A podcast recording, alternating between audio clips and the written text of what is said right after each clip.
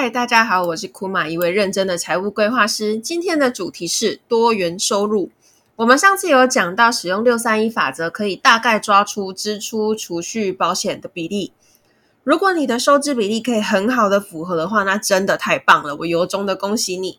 接下来就是准备紧急预备金六个月份。如果都准备好了，但你不知道怎么开始你的投资计划，请咨询我。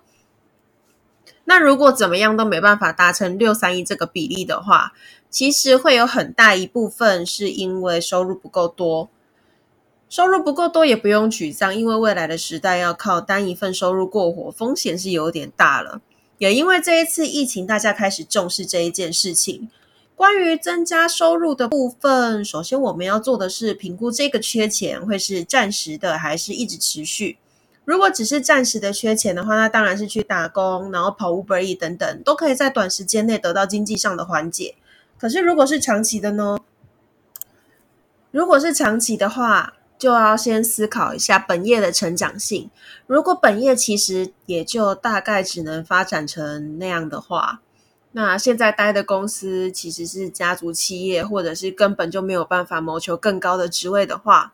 那我就会建议要开始发展可以不以时间交换金钱的副业了，但是这个前提是，呃，你的专长在本业，就是怎么讲，它比较比较难跳到别的行业去。如果是这样的话，我们开副业。那如果是以长期发展来讲，如果你的本业可能真的不太行，比如说，呃，是一些餐饮业啊或柜台，如果是这一种的话，我就会很建议你们要赶快。去找第二专场，因为做柜台或者是做嗯，怎么说餐饮业这种都不是一个长久的办法，理解我的意思哈？因为呃，未来人生还会有很多不同的状况。那我自己认为，如果是以餐饮业来说的话，它占掉我们人生就是呃一天的时间占掉的占比太多了。对，简单来讲是这样，评估一下你自己的本业，它适不适合。所以评估本业呢，就评估完之后，你要去算看看啊，大概还有哪一些多余的时间可以去提升自己、精进是自己，然后去呃做一些不以时间交换金钱的副业，比如说开设 Podcast、建立 YouTube、写部落格等等等等等等，要透过一些时间去建立的副业。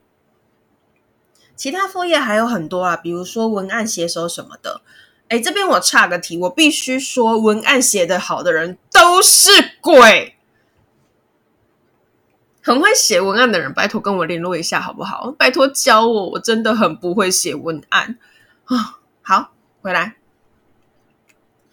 所以。呃，反正我的有一些客户就说，我目前没有什么特别的专长可以做这些事情。我不会写文案，我也不会写，就是不会写文案就不会写部落格。然后，呃，他也不知道 YouTube，他觉得就是有一点信心不足，不知道，呃，自己可以拍出什么样的东西，所以他不想去弄 YouTube。然后跟他自己本业没有什么内容，过去经历也也很平凡，所以他没有办法开 Podcast。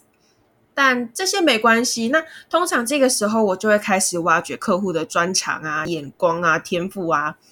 比如说，我就会开始问你平常喜欢什么，然后他对那些事情的看法啊，然后可以以他这个他独特的看法，或者是说他的特色，然后去延伸，大概要付出什么成本，然后可以换来什么收入等等等。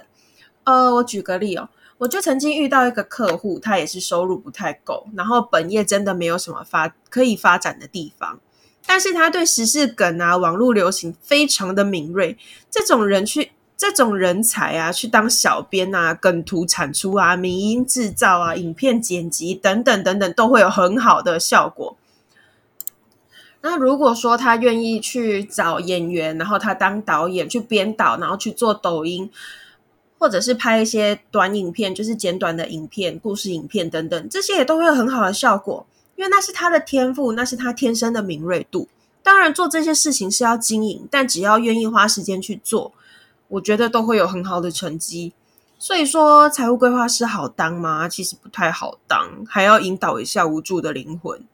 那也刚好，我真的做过很多事情，然后很喜欢在。呃这些事情去深入思考，然后挖掘事情的可能性，而且也有实际的创业经验，所以我才能给这样的建议。然后我另外一个客户也是，呃，他的工作也是没有什么成长性。然后我跟他认识很久了，然后我很了解他不是做那种沉闷工作的料，就是有一点类似，呃，坐办公室吧，应该是这样讲。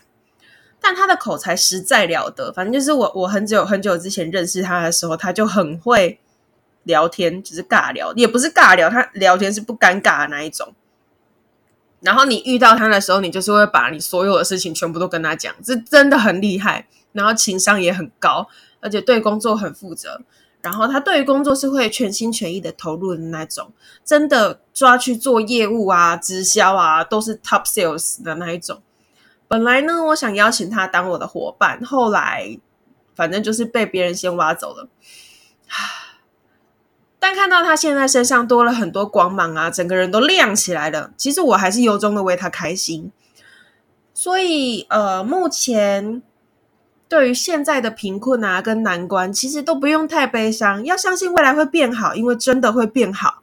只要你愿意一点一点的调整，一点一点的修正，未来是真的会变好的。